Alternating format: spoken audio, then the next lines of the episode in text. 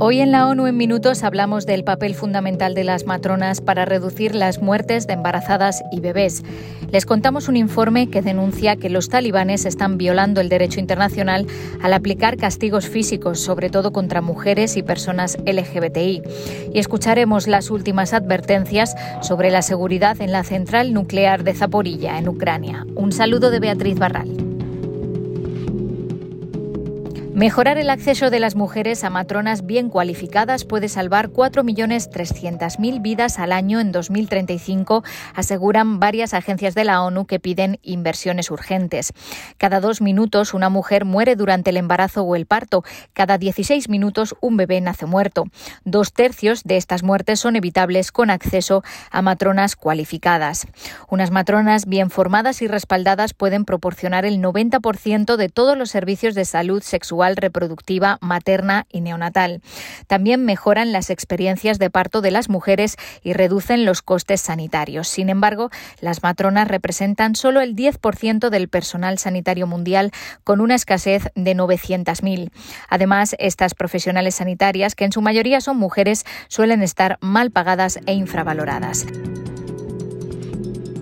El uso de castigos físicos por parte de las autoridades de facto en Afganistán es contrario al derecho internacional y debe cesar, dice la misión de la ONU en el país.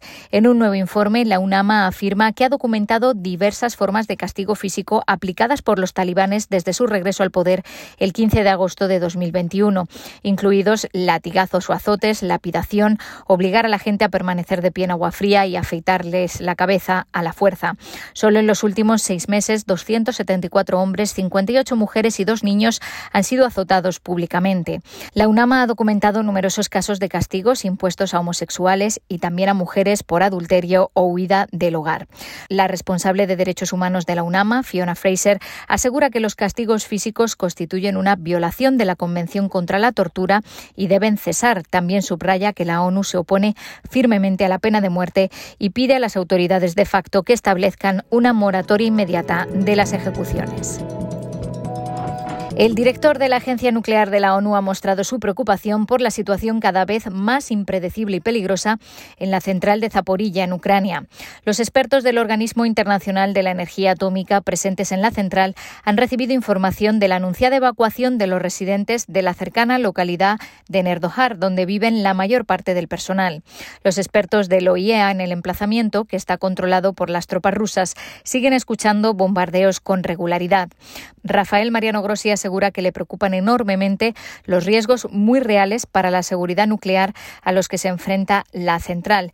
Debemos actuar ahora para prevenir la amenaza de un grave accidente y sus consecuencias para la población y el medio ambiente. Hay que proteger esta importante instalación nuclear, declaró el director de la agencia.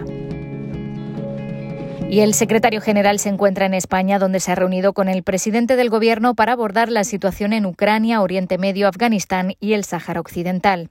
Guterres ha informado a Pedro Sánchez sobre el trabajo de las Naciones Unidas para extender, expandir y mejorar la iniciativa del Mar Negro, así como para eliminar los obstáculos que quedan a las exportaciones de productos alimenticios y fertilizantes rusos. Guterres y Sánchez también discutieron los retos para lograr los objetivos de desarrollo sostenible. El secretario general el martes el Premio Europeo Carlos V en una ceremonia en el Real Monasterio de Yuste, presidida por el Rey de España. Hasta aquí las noticias más destacadas de las Naciones Unidas.